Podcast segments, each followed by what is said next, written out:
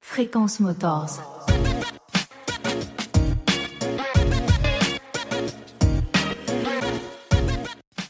Moi, c'est Antonin, comme tu l'as dit, souvent associé à Roadkill.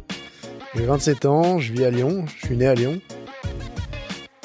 Non, plutôt casse-cou, et qui avait envie de, envie d'y aller, de, continuer là-dedans, hein, parce que bon. Là, ça a été mes premières compétitions, était en quoi Moi, Harley, j'ai été passionné par ça, par les choppers, depuis, euh, depuis gamin. C'est, les chops, c'est Easy Rider, c'est, euh, toute, cette culture des années 60-70. Le, custom qui m'attirait là-dedans, vraiment le, fait que t'es ta brelle, que tu la fasses comme t'as envie et que t'en croises pas euh, 25 à chaque sortie. euh. C'est un métier passion, on travaille avec des passionnés, donc ça c'est quand même euh, plaisant. Un sports de 200 kg n'est pas vraiment euh, le bon outil et très euh, pratique euh, pour faire du flat sur un short track, on n'est pas énormément de pratiquants en France, donc voilà, malheureusement une catégorie peut vite, vite un peu s'essouffler. L'esprit paddock reste quand même plutôt, plutôt très ouvert, beaucoup d'échanges, beaucoup de conneries, et puis c'est- ça que j'aime dans le flat. Pour un nouvel épisode? Pense à liker, partager, t'abonner si c'est pas déjà le cas, me donner ton avis sur cet épisode incroyable que tu vas écouter et éventuellement lâcher une petite note et un commentaire sur ta plateforme d'écoute. Tout ça, c'est votre soutien et mon carburant pour continuer à partager des histoires passionnantes. Merci et bonne écoute. Hello tout le monde, bienvenue aujourd'hui sur Fréquence Motor. C'est la première fois que, que je dis ce, ce nouveau nom de podcast, j'en suis très content, très fier. Je suis aujourd'hui avec Antonin. Déjà bonjour Antonin, Bonjour Martin. tu vas bien? Ouais, très bien. Antonin, on se, on se connaît déjà un petit peu. Ça fait un petit moment qu'on qu'on se fréquente euh, par les voitures et par les motos. On va pouvoir euh, en parler après. Euh, je suis heureux de faire le premier épisode de Fréquence Motor, ma saison numéro 2 avec toi. C'est cool. On a mis un peu de temps à se, à se caler. Un petit peu. On a, on a posé des dates, on a été malade, euh, on n'a pas pu, euh, donc ça, ça s'est toujours repoussé. Et aujourd'hui, ce soir, je suis donc enfin dans le, dans le garage d'Antonin. On va pouvoir expliquer un petit peu le parcours d'Antonin. Donc toujours pareil, malgré tout, on change de nom, mais on garde la même formule qui fonctionnait bien. Fréquence motor, donc vous aurez une première partie un petit peu plus sur toi.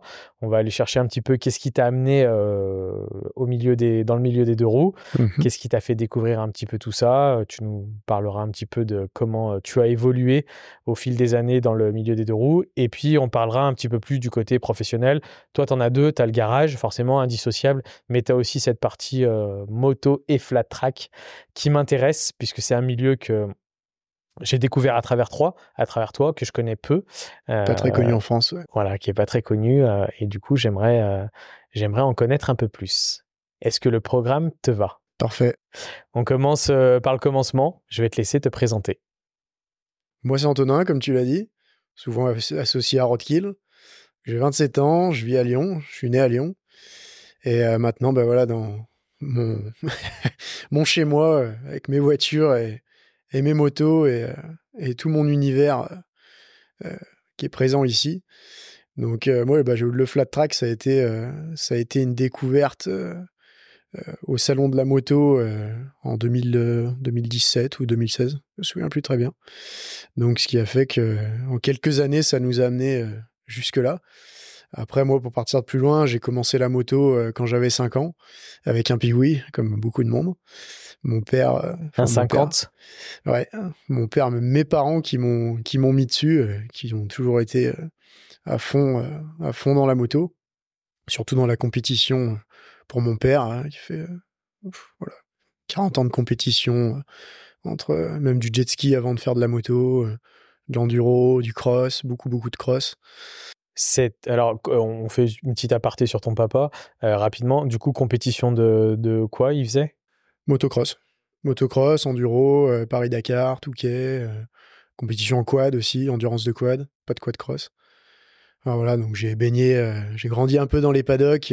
As, ouais, t'as une enfance où tu le suis un peu sur les. Oui, oui, oui, beaucoup, énormément. tous les week-ends, c'était à travers, à travers le pays avec le camping-car, les motos ou les quads. Et puis, et puis c'est ce qui m'a donné aussi le goût de,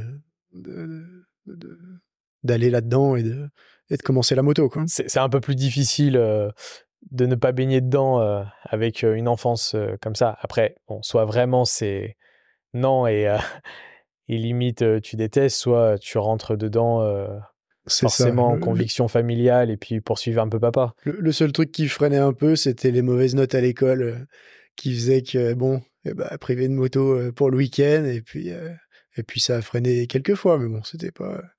T'as, as une, quand, es, quand tu vois ton père plus jeune, tu as, quand même une. T'as une admiration pour ce qu'il fait, tu as, tout de suite une, une envie de monter sur une moto. Tu, T'étais un, un, enfant qui avait peur, t'étais un enfant qui était casse-cou, t'étais... Euh non, plutôt casse-cou, et qui avait envie de envie d'y aller, de, de, continuer là-dedans, hein, parce que bon, sûr que les, les, enfants, des fois, dans la, dans la compétition, peuvent être un peu trop poussés par les parents. Moi, ça n'a jamais été le cas de mon père, euh, toujours laissé, euh, laissé avancer à mon rythme là-dedans, et j'avais quand même assez plutôt l'envie d'y aller, donc ça s'est ça s'est bien passé, bien passé à ce niveau-là. Donc Piwi 50 Piwi 50, ouais. ouais, ouais. Je peux pas te demander si tu te rappelles des sensations parce que j'imagine que tu étais quand même un petit peu trop petit. un peu loin, ouais, euh, à 5 ans à peu près. Et puis après, j'ai continué avec les premières, euh, les premières dirt bikes, les pit bikes qui sont arrivées. Euh, c'était un peu le début où ça arrivait en France. Quand j'ai pu avoir ouais, 8-9 ans, prendre à passer les vitesses avec la moto, tout ça. Donc là, là j'ai plus de souvenirs de cette période-là. Et, après, je suis tout de suite passé à 10 ans sur un quad. Euh, monté avec des moteurs de, de scout, les quads Triton, où il y avait un challenge, un challenge de marque sur le championnat de France, où j'ai roulé ouais, deux ans deux ans sur cette, cette catégorie-là. Quoi. Là, tu es directement déjà dans le mode compétition. Là, ça a été mes premières compétitions, était en quad. Ouais. Ok, donc, euh, ouais, donc euh, dès le plus jeune âge, tu, euh, tu suis la trace C'est ça, de la compétition Mon père faisait ses courses de, de, quad et le même week-end, moi je roulais avec, avec le mien, on a même fait le trophée des Alpes, course sur glace, quelques hivers dans, dans, dans les Alpes. Donc c'est ça, c'est des très très bons souvenirs. Toute la famille qui était là. Maman, elle était là aussi. Évidemment. Enfant toujours là. Enfant unique. Non, j'ai deux petites sœurs. Deux petites sœurs. Ok. Qui se mettent aujourd'hui euh, un petit peu euh, à la moto. Euh, une des deux qui a fait ses premières courses cette année. Là, ok. En Allemagne. Et l'autre qui va pas tarder à suivre aussi. Ouais. Donc, quand, quand tu fais. Enfin, c'est une, une évidence pour toi de, de, partir dans la compétition tout de suite. Tu as cet esprit-là parce qu'il y, y, a la moto plaisir, puis il y a la moto compétition, c'est quand même deux mondes. Euh, c'est différent, c'est différent. J'apprécie énormément les deux. Hein. Je, je, m'éclate dans les deux. Après, le côté compétition, ouais, j'aime bien. Après, quand on est plus jeune, à cet âge-là, c'est peut-être aussi plus facile d'aller dans la compétition. Tu peux pas rouler sur la route, tu peux pas en faire. Euh. on est plus limité par. Après, non, parce que bon, étant passager, même, même étant jeune, hein, et ça, ça freine, ça freine pas grand monde non plus. Moi, les deux m'ont toujours plu et aujourd'hui, c'est pareil. Euh, je m'éclate autant à faire une course que qu'aller triper avec les potes euh, pour se faire une balade ou, juste aller. Euh. Quel, quel souvenir t'en as de, de, cette période, du coup Quad, moto, compétition quand t'étais jeune? Beaucoup de, beaucoup de souvenirs, beaucoup de bons souvenirs beaucoup bah, voilà, de gamins, de pleurs parce que bah, y a une casse mécanique. Euh, voilà, c'est apprendre le sport mécanique euh, que bah, la course, elle peut se finir pour plein de raisons. Euh, c'est jamais rien n'est gagné. Donc bon, c'est c'était c'était génial. Enfin moi, c'est vraiment des bons souvenirs à chaque fois que, que j'y repense. Et si un jour j'ai un j'ai un gamin, j'espère pouvoir lui faire découvrir les mêmes les mêmes choses quoi tu vis plus euh, ta jeunesse euh, sur les sports mécaniques que. Moi, je vais prendre mon exemple. Alors, moi, j'ai commencé aussi tôt, parce que j'ai eu la chance d'avoir une piwi aussi, mais on va dire que c'était secondaire. Mes activités principales, enfin, mes principales activités étaient plus le foot, euh, les trucs avec les copains, les sports co, ce genre de choses. T'as eu ça ou pas du tout? Toi, c'était vraiment les sports méca, la moto Non, non, non, j'ai fait beaucoup de compétitions en gym. Je fais une dizaine d'années de gym.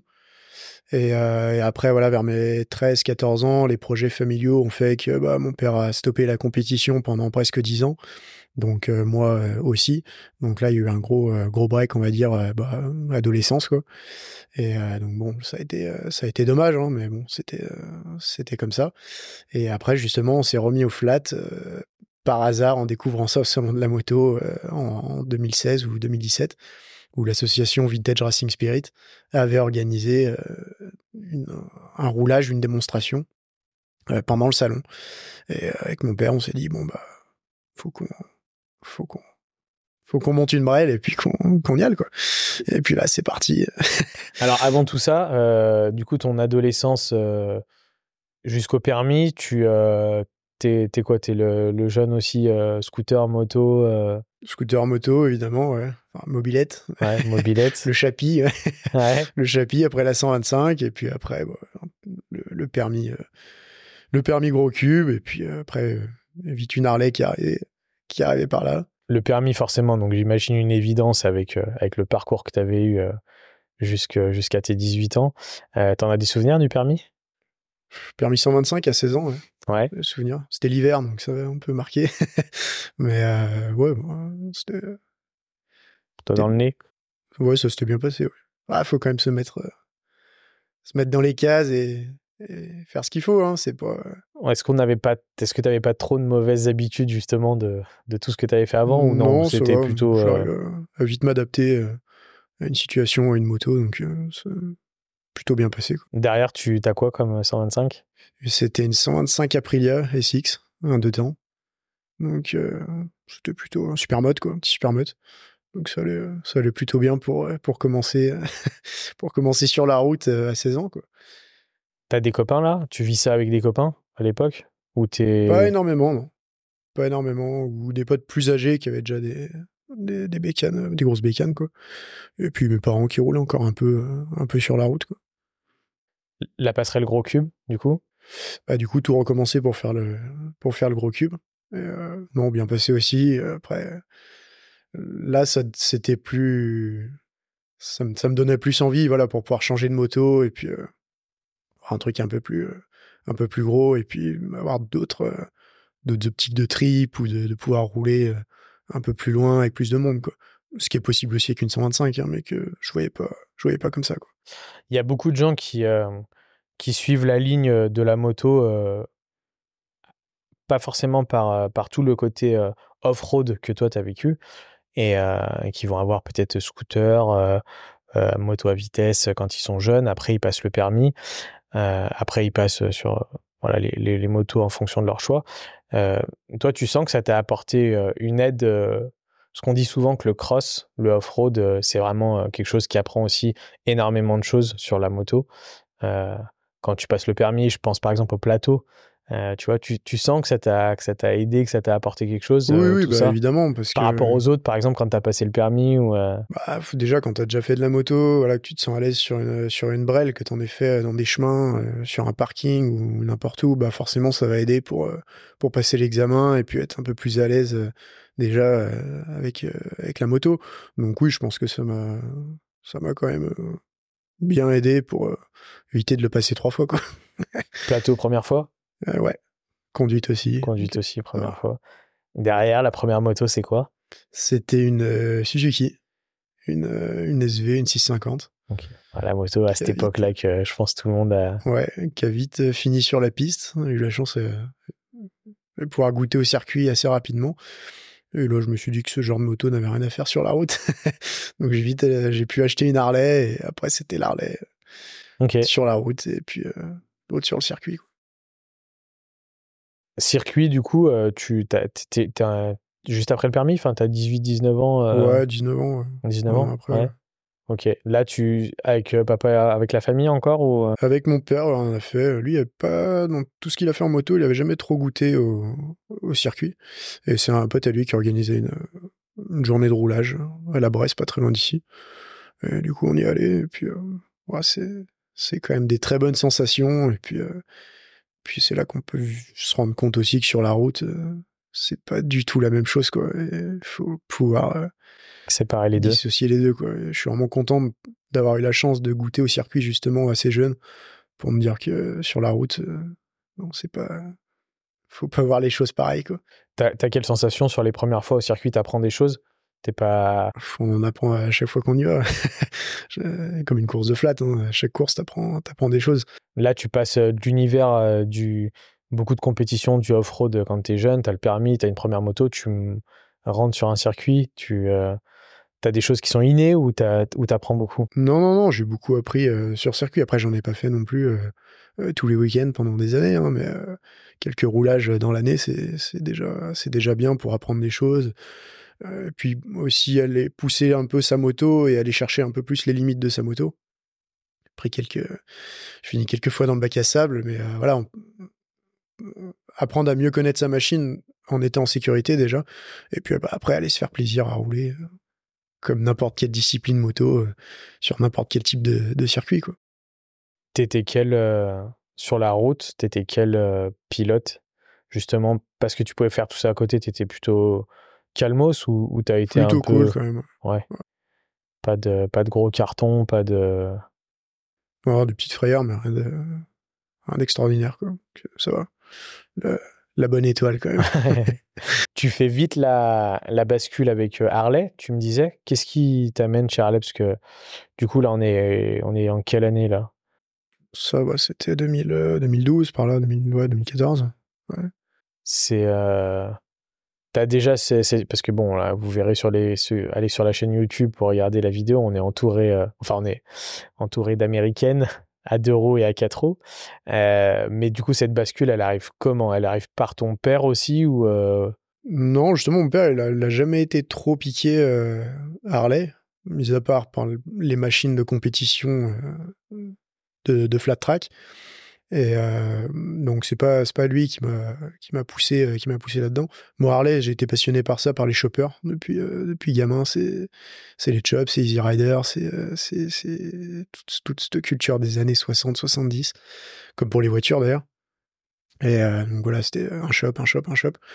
Bon, j'ai pas commencé avec un chopper évidemment sur la route, hein. j'ai commencé avec une Dina. Après je suis vite venu au chopper, donc ça c'était tu le vivais à travers. Euh, il y avait les réseaux sociaux déjà Ou c'était plus magazines, vidéos? Non, ouais, c'était les magazines. Euh, Facebook? Même pas. Même pas? C'était euh, AB Moteur, quelques émissions, Monster Garage, enfin, ce qui passait de temps en temps quand je pouvais choper ça à la télé. Quoi. Et ça, tu le, vis, tu le vis tout seul ou tu as quand même des personnes avec toi des copains ou vous Cette époque-là, non, pas grand monde. Non, pas grand monde. Donc c'est vraiment, t'es solo, es, ça, ça te fait vraiment envie. Et en plus, c'est un truc que tu suis un peu l'empreinte familiale. Là, du coup, tu pars sur un monde. C'est un peu différent, mais mon père, ça lui plaisait aussi, hein, toute cette culture, euh, culture US, euh, les voitures, les motos, euh, les choppers, l'Harley, plus que tout le monde connaît aussi, hein, mais c'est. Et entre les rêves et du coup et ta première Harley, les sensations? Bon, bah, c'était. Sur la route, il n'y a pas mieux. Hein. Pour en parler pendant des heures, mais j'ai réussi à convertir pas mal de potes. T'en connais quelques-uns. c'est bien, ça fait plaisir parce que maintenant ils prêchent la bonne parole, comme je leur dis. Donc, euh, c'est. Ouais, ça match tout de suite. Ouais. Il y a tout de suite quelque chose qui te. qui te plaît, qui te, où tu ressens, c'est c'est, enfin, c'est quoi que tu recherchais vraiment avec euh, avec Harley, enfin que tu voyais, j'imagine bien le style, parce que si tu regardais euh, les magazines et tout, ouais, ouais, bah il y, avait, et puis dans la, dans la custom culture, on va pas le nier, c'est une partie importante, l'esthétique. Euh, mais, euh, mais à rouler aussi, euh, quand on est plus solo, en plus c'est pas en groupe. Ouais, bah il y avait, bon, bah, effectivement la moto, le fait d'avoir là un, gros bicylindre, c'est, Mais bon, à cette époque-là, j'avais pas non plus essayé 36 motorisations différentes, donc je pouvais pas te dire c'est celle-là la meilleure, enfin celle-là que je préfère. Donc bon, j'étais attiré par ça, mais après c'était surtout le le, le, custom qui m'attirait là-dedans. Vraiment, le, le, fait que tu ta brelle, que tu la fasses comme tu as envie et que tu croises pas 25 euh, à chaque sortie. Euh, enfin, t'es pas 25 motos comme la tienne que tu vas avoir euh, dès que tu te pointes quelque part. Quoi. Et c'est surtout ça que j'aimais, le fait de, d'avoir ta brelle, quoi, ta créa. Ça, c'est une autre partie qu'on n'a pas parlé depuis, depuis le début. tu mets toujours les mains dans tout ce que tu as sur le côté méca parce que bon, forcément, après, on va y venir au garage, mais même plus jeune et tout, ton, ton père bricolait déjà les motos et toi, tu, tu mets tout de suite les mains dedans aussi à bricoler ou, ouais, bah, mon père a toujours fait sa mécanique sur ses brels, enfin sur ses machines avec lesquelles il courait. Donc moi, ça m'a toujours, ça m'a toujours attiré, gamin, de, démonter un moteur, démonter un truc, le remonter. Donc j'ai toujours été dans ses pattes. et dès, que je pouvais faire quelque chose ou essayer quelque chose, je le faisais. Donc ouais, ça toujours été euh, enfin naturel chez moi de voilà de faire de la méca et puis de donc dans la custom culture, il y a peut-être aussi cette partie-là. Ouais, de moi créer au bout d'un moment. C'est ça, de pouvoir aussi parce que parce qu'il y a des belles motos, mais quand elles sortent de concession, euh, c'est pas pareil. À part coller quelques stickers, enfin il y en a qu'on peut customiser un peu, mais mais pas comme dans pas le même esprit. Ouais. c'est pas le même esprit. On pas couper un cadre. Ouais. ok. Tu euh, donc ouais, arrives tout de suite à ton premier shop ce que tu nous disais. Et là, comment ça, c'est quoi? Comment ça se passe? Eh bah, c'est, euh, c'est une base de cheval de 78, un 1200, les derniers de mémoire. Que j'ai mis ouais, presque un an et demi à faire, parce que bon, c'était pas la priorité du moment non plus. Donc, euh, bah, ouais, j'avais envie de le faire euh, comme, comme je voyais, donc très inspiré d'Easy Rider quand même, et dans le style. Et bon, c'est c'est une brelle. J'espère la garder toute ma vie. J'ai envie de dire, bon voilà, c'est mon premier shop. J'en ai rêvé pendant des années et des années. J'ai mis quelques années à le faire et puis euh, chaque fois je monte dessus. C'est le kiff. Je refais quoi. Euh, ah, professionnellement là, t'en es où? Bah maintenant le garage. Mais quand as le, quand tu au fait le shop, t'as pas. C'était au début du garage. C'était au début du garage. Donc t'avais, t'avais, on va, on va en parler de ça. Donc t'as fait une formation, je suppose. Pas du tout. Pas du tout, non Non. Ok. Non, là-bas, je suis électricien, qui n'a rien à voir avec la mécanique. Après, j'ai passé le diplôme de, de mécanicien en candidat libre. Ouais, Mais euh, c'est, euh, tu fais euh, électricité en général, comme dépit. Tu peux aller changer l'ampoule chez toi. Ouais, ouais, non, non, mais ce que je veux dire, qu'est-ce qui te mène dans cette voie-là? C'est l'école qui t'emmène là? L'électroméca, non, non, c'était mon père qui me poussait un peu à aller là aussi parce que bah, c'est vrai que c'est quand même un métier qui peut se retrouver dans beaucoup, beaucoup de domaines. Et même aujourd'hui, dans les, voitures ou quoi, bah, moi, ça m'a, ça énormément servi. Donc, euh, ouais, puis je pouvais pas aller en général ou en bac S, donc euh, le bac pro était un peu euh, la seule solution. Et voilà, les decks me plaisaient aussi, donc je fais ça. Et puis, à ce moment-là, c'était très bien comme ça. Comment ça se passe, du coup, le, la bascule à, à te dire je vais ouvrir un garage? Bah, le garage, moi j'avais déjà bon un petit atelier où j'avais déjà un pont, j'avais déjà ma caisse. Voilà, j'aimais euh, j'aimais le, tout ce monde-là, euh, les, voitures américaines, les chops, tout, tout, ça. Et puis bah j'avais un pote au même moment qui était déjà là, qui était déjà dans ce milieu depuis euh, plus de dix ans, qui devait débarrasser son atelier de là où il était. Et puis bah, en fait on s'est retrouvé à avoir un peu la même envie au même moment déjà pas mal de matos pour euh, pouvoir commencer, euh, commencer cette aventure. Et puis on s'est lancé là-dedans. Là est né euh, Roadkill Garage. Ouais, c'est ça. Tout de suite Tout de suite, ouais. Pourquoi Roadkill Roadkill, au début, on voulait appeler ça Roadkill, la route. Mais ça existe déjà aux États-Unis, le Roadkill Show. Et à cette période-là, bah, chose qui arrive quand même pas souvent sur les, vieux V8, on a pété, euh, on a pété deux vilos et les bielles et puis tout ce qui va avec. Donc la bielle Rod. Donc du coup, bah c'était pas Rod, c'était Rod, Rod Kill. Et puis bah, voilà, c'est parti. Euh, de ça. C'est parti comme ça. Après voilà, on voulait essayer de trouver un nom un peu euh, différent qu'un vintage quelque chose ou speed shop quelque chose. Donc il a vraiment créé une identité. Ce que je. Je pense qu'on a, réussi à faire. Donc c'est parti de parti d'un jeu de mots et de quelques Quelques bières. quelques casses, ouais. Beaucoup de bières. Beaucoup de bières, quelques euh, casses. Et puis l'aventure, euh, l'aventure était lancée, ouais. Comment ça se passe là Vous créez tout de suite, euh, du coup, je pose une société. Vous avez, lui, tu me disais qu'il était dans le milieu depuis un petit moment, donc ça, ça a aidé au lancement, les premiers clients. On avait déjà un petit, un petit peu de, de, contact et un petit réseau là-dedans. Donc ouais, ça a quand même, euh, ça a quand même bien aidé euh, le lancement. Après aujourd'hui, voilà, euh, l'activité du véhicule de collection n'est pas simple en France avec le fait d'avoir un business où tu es obligé d'avoir un local d'une certaine ampleur, beaucoup de matériel, quand même un petit peu de moyens. Donc c'était pas forcément pas forcément simple de, de, se lancer. Après bon, on s'accroche et puis on continue. Hein. Mmh. Ouais, c'est sûr que on va dire la, la tendance politique et la tendance dans le, dans le milieu de l'automobile et pas vers les V8 américains. Surtout avec des V8 qui font 25 litres au 100. Donc, mais bon, après voilà, c'est un métier passion, on travaille avec des passionnés, donc ça c'est quand même plaisant. Après voilà, c'est pas, on vend pas des voitures à Monsieur Tout le Monde et c'est les gens, c'est plus les gens qui viennent nous chercher pour ce qu'on fait que l'inverse. Donc ça c'est plaisant aussi pour tomber sur des passionnés des gens qui ont, qui ont envie de ça quoi. Des hauts et des bas jusqu'à aujourd'hui? Toujours, ouais. Toujours, hein, sinon c'est pas drôle. Ouais, forcément. puis, bah, le la vie d'entrepreneur. Ah bah oui. Le Covid qui est passé par là euh, au bout de la ouais, troisième année, parce qu'on a ouvert le euh, 1er janvier 2018. Donc euh, après, bah, on s'est séparé avec mon, mon, associé, mon pote du, du départ. Et, et puis bah, j'ai gardé le décidé de garder la structure tout seul et d'arriver à continuer à continuer l'aventure. Ok.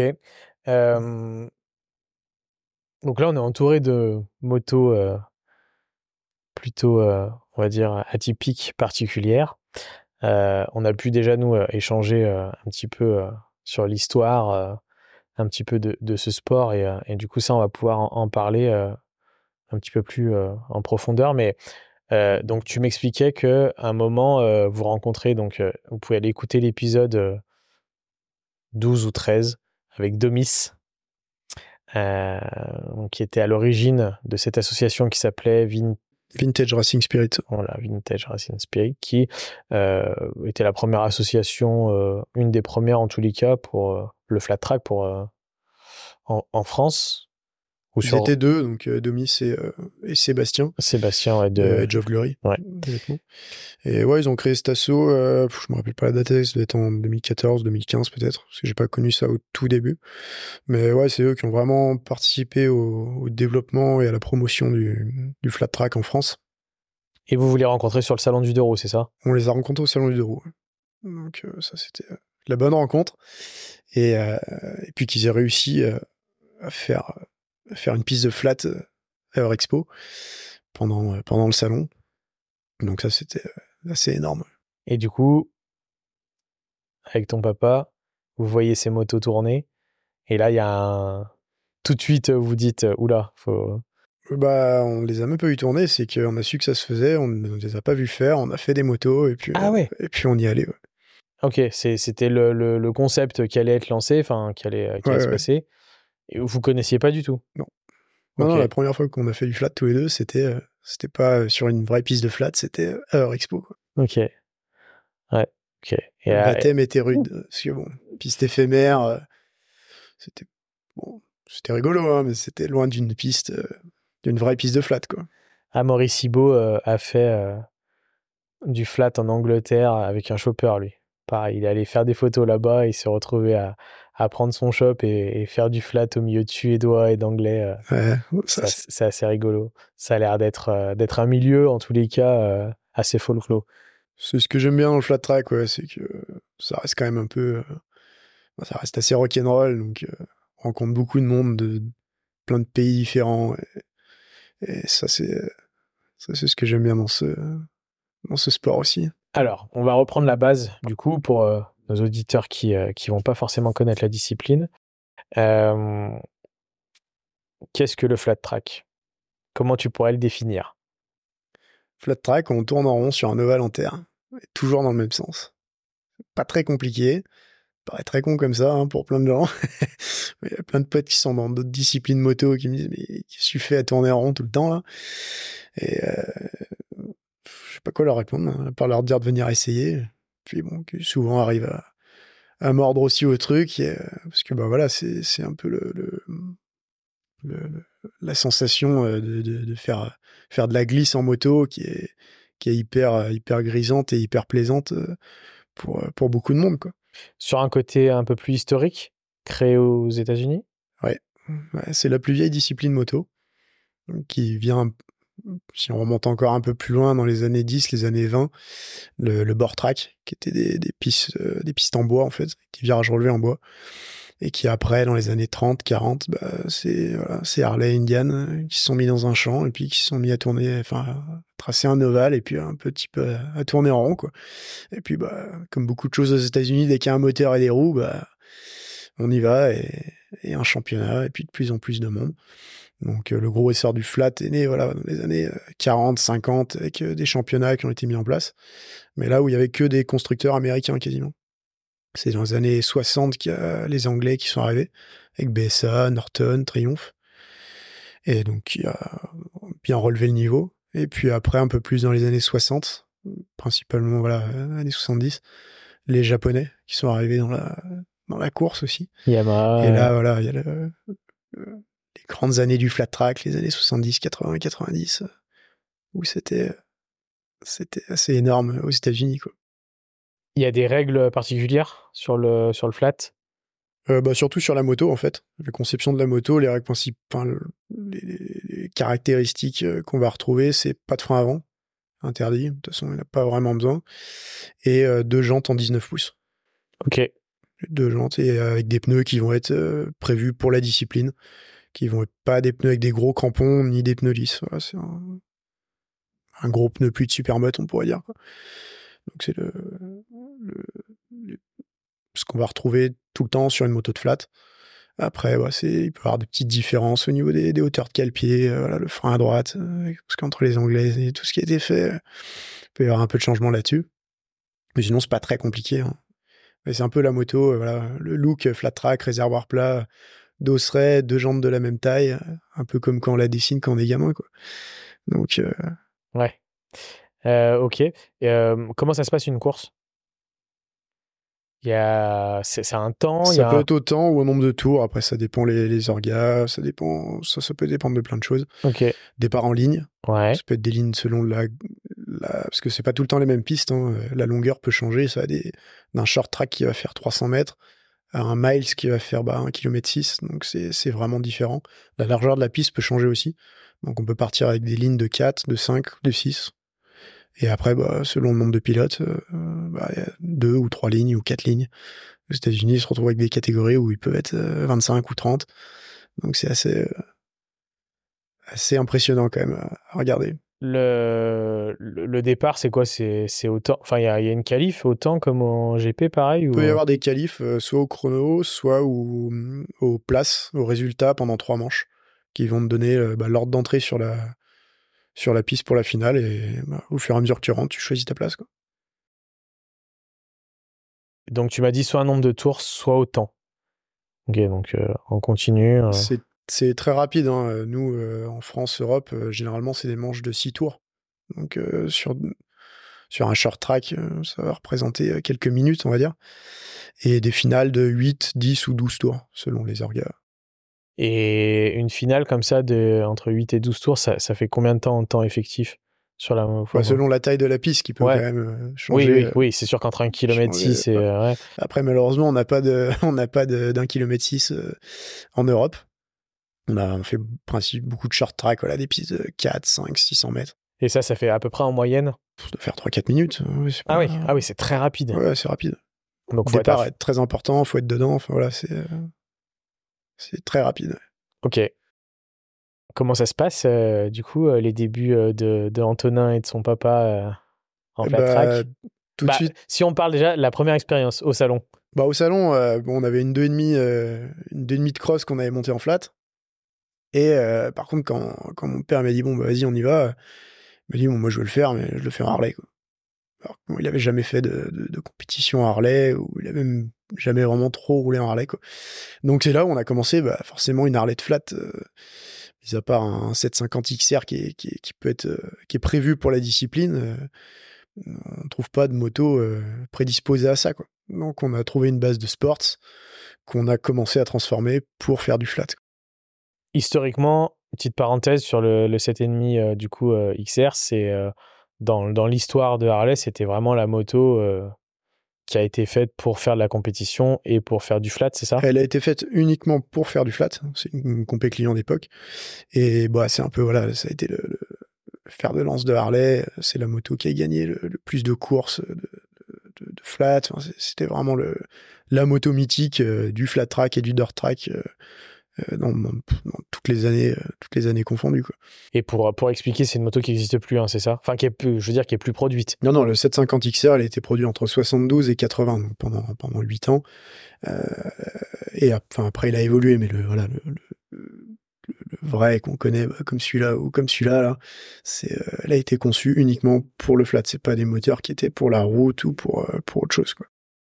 Et les, les, les, acheteurs de l'époque étaient spécifiquement euh, quand même des, euh, des personnes qui faisaient du flat ou il y a des gens qui, l'ont, qui les ont achetés euh, pour rouler sur la route justement? Alors à l'époque, je je sais pas exactement comment fonctionnait le département compétition, mais généralement c'est c'est pas n'importe qui qui pouvait les acheter, enfin qui pouvait les acheter. C'était vraiment soit les teams et c'est les teams qui mettaient des pilotes dessus, soit un pilote qui était déjà sous contrat qui pouvait acheter la machine lui.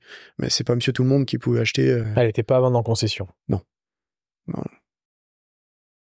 Donc, euh, donc ouais, donc ton papa euh, veut absolument faire ça. Il y, a, une histoire derrière ça ou c'est juste parce que pour lui le flat c'est Harley et, euh, Bah ouais, le mythe. le mythe? Le mythe du 750 XR, du flat track à l'américaine.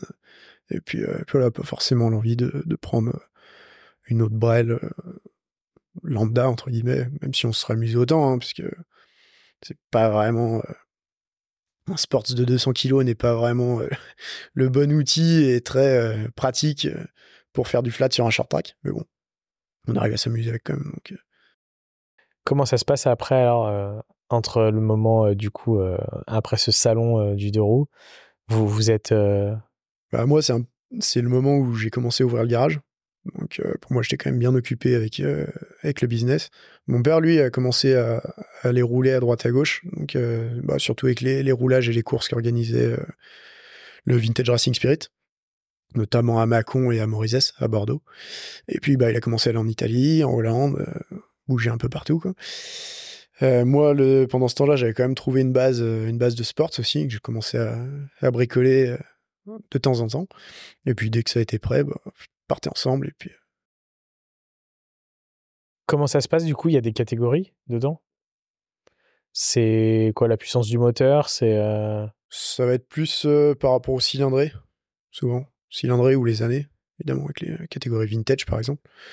Après, la catégorie, la catégorie phare, ou celle qu'on retrouve le, le, plus souvent, ça va être les, les dirt bikes. Donc, c'est tous des, des 450 de cross qui sont montés en flat, en fait.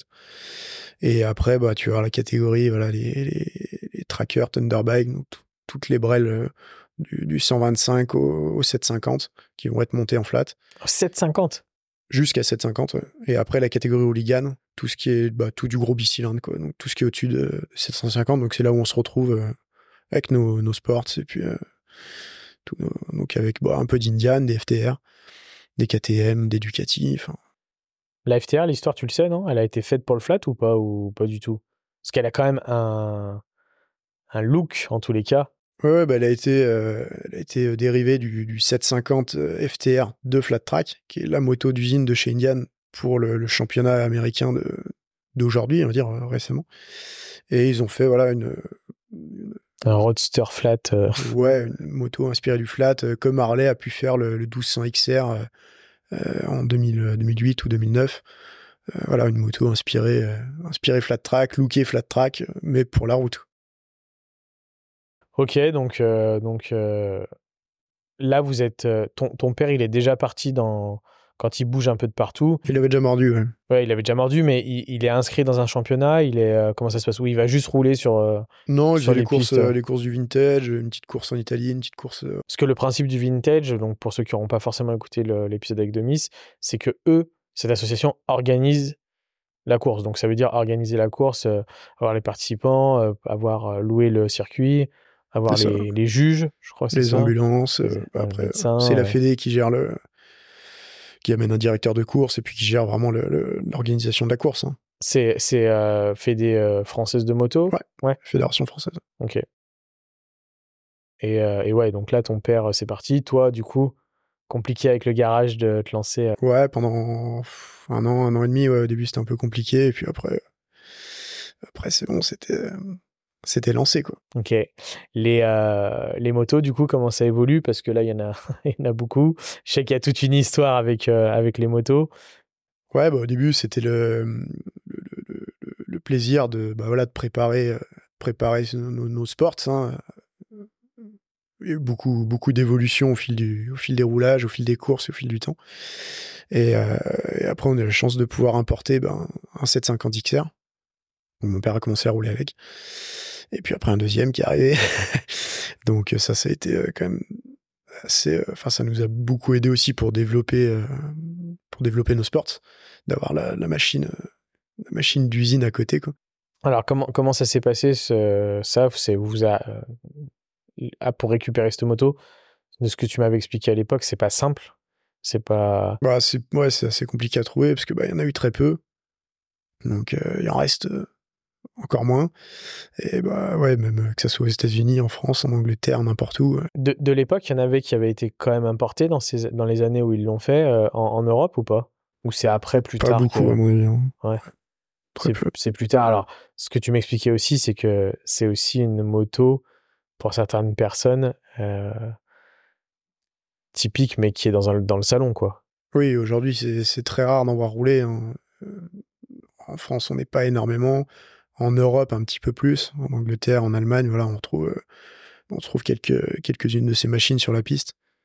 Ça fait plaisir, mais voilà, après, c'est, c'est aujourd'hui plus un objet de collection que ouais, voilà. objet de. Je, je, trouvais pas le mot, un objet de collection. Qu'un ouais. objet vraiment de, de, course, quoi.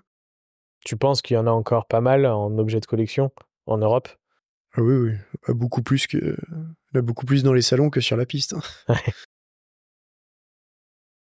Donc ça, vous le, vous le, trouvez comment ce, ce XR bah, Par un contact rencontré, euh, rencontré euh, sur les courses de flat euh, qui, qui en avait un et puis euh, qui avait euh, quelques connaissances aux États-Unis qui, qui étaient potentiellement vendeurs ou, ou, qui pouvaient en trouver. Donc bah, de fil en aiguille, ça s'est fait comme ça. Et puis le, le premier est arrivé. Quoi. Et là, du coup, découverte de cette moto Oh, c'est incroyable. après, le, le, premier n'était pas vraiment au point. Euh, c'était plus une moto qui était destinée à aller dans un salon qu'une moto qui était prête pour la course. Que voilà, c'est quand même une mécanique qui a 50 ans, euh, qui, qui était déjà capricieuse à l'époque et bah, forcément qui, qui, peut, euh, qui peut continuer à l'être. Donc, bah, c'est une mécanique que je connaissais pas de chez Harley, parce que c'est quand même vachement différent d'un sport. Hein. C'est un 750 qui va prendre euh, 8-9 000 tours, euh, qui fait presque 100 chevaux. À ce moment-là, on oublie tout ce, tout ce qu'on connaît d'Harley, et puis, euh, puis c'est vraiment un moteur de course. C'est vrai que, alors, c'est des courses particulières. Je pense que pour les personnes qui font de la piste, par exemple, on n'est pas du tout sur, sur le même concept de performance entre du flat et, c'est différent, et, ouais. des, et, des, motos de piste. Et, et je pense qu'on est encore moins, euh, les gens sont encore moins connaisseurs euh, d'un d'un côté performance d'une machine, ouais, d'une machine performance ça, de Charlet. C'est vrai que bah surtout en France et en Europe parce que voilà le, le flat track euh, n'est jamais enfin jamais été très démocratisé euh, en France, donc forcément, c'était des gens qui s'intéressaient à la compétition aux États-Unis. Enfin, voilà, c'est pas, ça passait pas à la télé, quoi. Donc, euh, et puis forcément, quand on dit une Harley qui fait de la compétition, une Harley qui fait de la course, euh, ouais, vous faites quoi? Bon, le, le Bigger Performance euh, a peut-être. Ouais, voilà, bah c'est un peu pareil. les gens disent mais qu'est-ce qu'ils font avec ces motos? Pourquoi ils ont des valises sur la piste? Et puis, bah voilà, ça. Ouais, non, c'est sûr. Et euh, ok, et, euh, et là, du coup, vous roulez, vous, par contre, ouais, vous la fiabilisez, entre guillemets, enfin, vous, la, vous mettez les mains dedans, vous la... Ouais, il y a eu beaucoup de, beaucoup de réparations et de, de, de, travaux à faire, à faire dessus, mais bon, au final, ça va, ça tournait, ça tournait quand même pas trop mal. Et puis on... Elle, elle venait des États-Unis, hein, c'est ouais. ça? ouais, okay. Et tu sais, elle venait d'où? Euh, New Jersey, celle-là. Ok. Et elle roulait plus depuis longtemps ou c'était encore une moto qui roulait? Non, elle roulait plus depuis longtemps. Comme... Euh 95% des XR qui se retrouvent sur le marché, c'est des motos qui n'ont pas tourné depuis, depuis 20 ans. Quoi. Ça a une cote euh, en France, c'est plus cher. C'est pareil, kiff kiff, États-Unis. Ouais, c'est pareil. C'est pareil. Et c'est ouais. la variation de prix, c'est quoi à peu près? Il n'y a pas de. Ça peut être. Enfin, il y a en... ouais, que ce soit en Angleterre, en Allemagne, en France, euh, aux États-Unis, ça sera. Tout se tiendra dans une à 5000 balles près, euh, ça sera, ça sera la même chose, quoi. Ouais. Et ça, ça, ça donne quoi comme, euh, comme enveloppe de prix? XR, alors selon s'il est, euh, s'il a été titré, qu'il y a encore l'historique avec le pilote, enfin les, les, résultats, forcément ça joue sur une moto, de, une moto de course, ça peut monter jusqu'à 60 000 euros, quoi. Et le, et le, le prix enfin, dire plus bas prix. Et d'entrée, c'est compliqué parce que on peut, enfin, ça peut être un Américain s'il veut en acheter en, en Europe, il peut le ramener aux États-Unis et puis vice versa. Ouais, ouais. Les motos. Non, non mais ce que je veux dire, c'est que on est, on est plus sur euh, du 20 000, 30 000. Euh... Ouais, Aujourd'hui, ouais, trouver un XR en dessous de, en dessous de 30 000 euros, c'est compliqué. Ouais. ouais, non mais voilà, c'était pour voir la, la, la... Parce ouais, entre delta, 30 et 60, euh, c'est énorme. Ouais, ça fait, ça fait une marche. ça fait quand même une grosse marche. Ou si c'était entre 50 et 60, où là, c'est vraiment. Ouais, souvent autour, voilà, des, des 45, c'est le, les, prix, euh, les prix les plus courants pour, euh, pour ces machines. Et aux États-Unis, c'est, ça a gardé la même valeur. Il n'y a pas de. C'est incroyable. Et je pense que sur tout ce qu'ils ils, en produit, ils en ont produit beaucoup, Harley, tu sais. Il y a eu 500 moteurs de fait en 8 ans. Donc, euh, pour 500 Ouais, c'est pas énorme.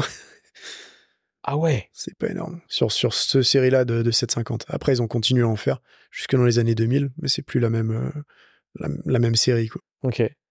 Ah oui, oui. Donc il faut compter tous ceux qui ont été cassés. c'est ça. Et en plus, comme c'était une moto de compétition, je pense qu'il y a dû en avoir quand même. Euh... Beaucoup, ouais. Beaucoup, ouais. Beaucoup, Donc, ouais, puis, il reste. Euh... Toutes celles qui sont dans des salons, enfin, ouais, c'est. c'est vite fait, quoi. Donc ouais, vous la remettez roulante, vous roulez avec. Euh, tu des anecdotes, euh, des choses qui te viennent tout de suite à, l'esprit? Ouais, avec celle-là, il y a quand même pas mal de, pas mal de choses. Mais euh, après, voilà, tout, enfin, sont dans une, avec une machine euh, vintage, enfin déjà même une machine moderne, tout peut arriver. Mais bon, quand on roule avec de la, de la vieille mécanique, c'est vrai que c'est encore pire. Après, non, avec le XR, ouais, je crois le pire qu'on ait fait, c'est qu'il euh, la queue du vilo qui est cassée, quoi. Donc ça, c'est quand même des choses qui arrivent euh, pas souvent, un peu comme quand on cassait nos bielles euh, avant d'ouvrir le garage. Fallait qu'on y passe, quoi. J'ai l'impression que, de toute façon... Comment ça se passe la méca? Il y a, il y a des pièces, vous devez fabriquer vous, vous. Il y a beaucoup de pièces ouais, qu'on arrive à réusiner, retravailler. Après, quasiment toutes les pièces qu'on trouve, c'est aux États-Unis. Donc, pour voilà, parce que il y a encore un peu de stock, mais c'est presque tout là-bas, quoi. Donc, euh...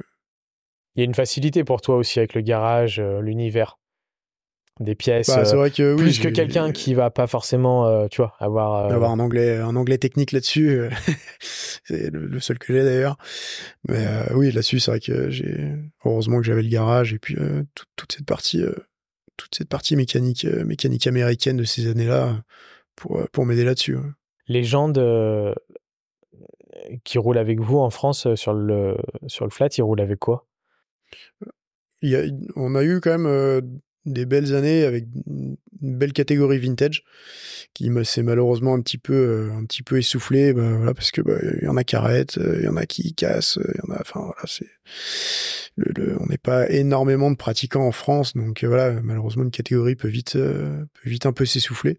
Mais il y a des très belles machines et des très bons pilotes qui tournent, euh, qui tournent en France dans toutes les catégories.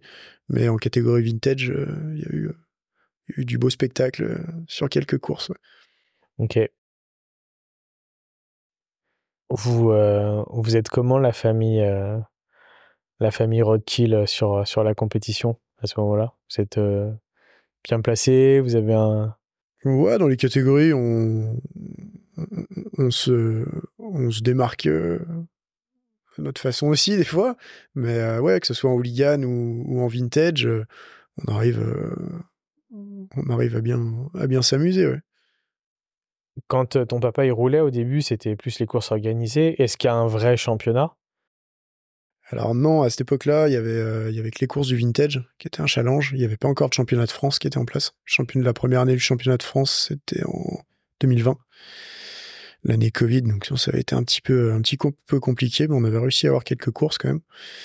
Et, euh, et après, on a vite commencé à les rouler à l'étranger sur les, les championnats, euh, championnat italien, championnat allemand un petit peu hollandais euh, l'année dernière. Il y a, y a, un pays en Europe qui, qui est plus développé flat pour toi? L'Angleterre. Qui n'est plus dans l'Europe. voilà, avant euh, avant le Covid, il y avait le, DTRA qui était le, un petit peu le bah, ce qui est le championnat anglais et qui organisait un challenge un challenge européen, mais qui depuis le Covid et le Brexit, bah malheureusement est, est un peu mort. Donc après non, c'est il y, a, un beau plateau en Allemagne quand même. On y va assez régulièrement parce que bah tout le monde voilà tout le monde se, se, rassemble. Ça nous arrive d'être sur des courses avec, avec 10 nationalités euh, sur la grille de départ. Quoi. Donc c'est, euh, c'est assez incroyable dans cette discipline-là en Europe. Est-ce que tu arrives à expliquer, tu vois, je prends l'exemple euh, par exemple du cross, qui est énormément développé aux États-Unis, qui est énormément développé en Europe. Dans tous les pays. Et, beaucoup de.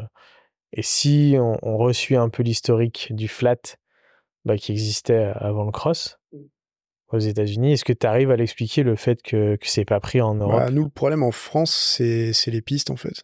C'est que pour faire du flat, il faut quand même une piste assez particulière. Alors ça peut être différents types de matières, hein, soit de la terre, euh, du cendré, du gore, ce qu'on va appeler une piste en matière ou une piste en terre, grossièrement. Et, euh, le problème, c'est qu'on n'a pas beaucoup de pistes. Et quasiment 90% des pistes, elles sont toutes dans le sud-ouest. Donc là-bas, c'est un peu... Parce que c'est les pistes aussi de speedway. Hein qu'on utilise. Donc, euh, bah, pour développer euh, un championnat et puis euh, avoir faire venir des pratiquants sur une discipline, il bah, faut des pistes. S'il n'y a pas de pistes, bah, les gens ils vont pas, ils vont pas s'y mettre. Ouais, mais en soi, est-ce que c'est pas plus simple de faire une piste de flat que faire une piste de cross? Pas forcément.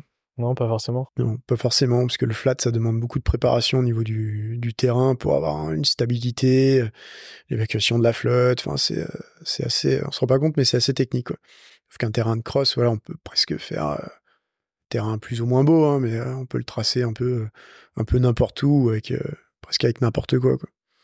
Mais tu vois, il y, a des fois sur certains sports ou certaines choses une, une différence qui peut être notable entre les pays d'origine. Là, on parle des États-Unis, mais pour d'autres sports, ça peut être d'autres choses. Mais bon, si on parle de la moto, il peut y avoir des différences entre, entre voilà, les États-Unis et l'Europe tout niveau confondu, mais bon, il y a, quand même beaucoup de développement. Quand tu m'as parlé du flat, je suis allé euh, du coup voir American Flat, par exemple, euh, leur chaîne Insta. Euh, c'est incomparable. Ah bah, là-bas, c'est les, les, champions de, les champions de flat sont des rockstars, quoi. Enfin, mmh. Et des contrats, j'ai l'impression qu'il y a des marques, il y a, un énorme business aussi de la moto, des marques, des vêtements, de, de, de, merchandising autour qui est, qui est énorme. Il y a une chaîne de télé, il y a, il y a, il y a beaucoup de choses. C'est drôle quand même de voir cette différence. Ouais. ouais, Là, elle est, elle est pas flagrante, elle est énorme. Mm. Moi, j'ai regardé les photos euh, du vintage Spirit euh, à l'époque et tout, Racing Spirit à l'époque. Euh, voilà, quand tu vois, on dirait des potes qui ont fait un, une asso et qui. C'est déjà super. Hein. Et bravo à Demis encore une fois. et Sébastien. Sébastien, euh, d'avoir lancé ça. Mais, euh, mais, mais, ça m'impressionne, cette, euh, cet écart qu'il peut y avoir. Ouais, bon, on peut le retrouver dans plein de, dans plein de sports américains. Tout à fait. le NASCAR, le dragster, enfin, c'est même le motocross. Hein, le motocross à l'américaine, c'est quand, même, c'est quand même encore autre chose. Enfin, c'est. Ouais, ouais, non, non, mais bah, motocross en Europe est quand même aussi, enfin voilà, on, on, le retrouve un peu. C'est vrai que là, c'est étonnant, surtout pour une discipline qui semble être bien plus ancienne. c'est ça en fait. Bah, mais bon, mais même, euh, même euh, à l'époque, dans les années 50, 60, 70, ça n'a jamais, euh, ça a jamais été très développé en France. Quoi. Ouais, ouais, puis après, des fois, il y a des choses qui prennent pas. Après, en plus de ça, si c'était des productions de motos, est-ce que aussi les constructeurs de l'époque qui étaient présents en Europe, aussi s'ils faisaient aucune moto, ça n'a pas aidé. Ça n'a pas aidé. Et puis, et puis il y avait aussi le fait que mettre déjà aux États-Unis, c'était petite production finalement. Euh. Ah bah à cette époque-là, oui. 500 motos pour. Euh, ça fait des petites productions, mais ok. Comment ça se développe? Donc, quand c'est que vous créez euh, Roadkill Motorcycle du coup? Bah, Presque tout de suite. Hein, premières années du championnat de France, parce que. En fait, on, est, on reliait vite ça à Roadkill Garage, et puis bon, on trouvait qu'il y a un peu tout qui se mélangeait. Puis bon, comme on était entre mon père et moi, et puis bah, deux, trois autres potes qui, qui roulaient avec nous. Bah, voilà, c'est là qu'on a eu, euh, a eu le, délire de, de, se dire, bon, on va faire notre petit, euh, team, et puis bah, voilà, on va, on va dériver ça du garage. Ça va pas être garage, ça va être motorcycle. Euh, et puis, puis voilà, essayer de trouver deux, trois, deux, trois sponsors, et puis, pu avoir un peu le, la, mini écurie quoi. Donc c'est ça qui était aussi aussi drôle d'avoir ça d'avoir ça en France et puis de se balader un peu en Europe. Donc là ça vous le vivez par contre vraiment en groupe?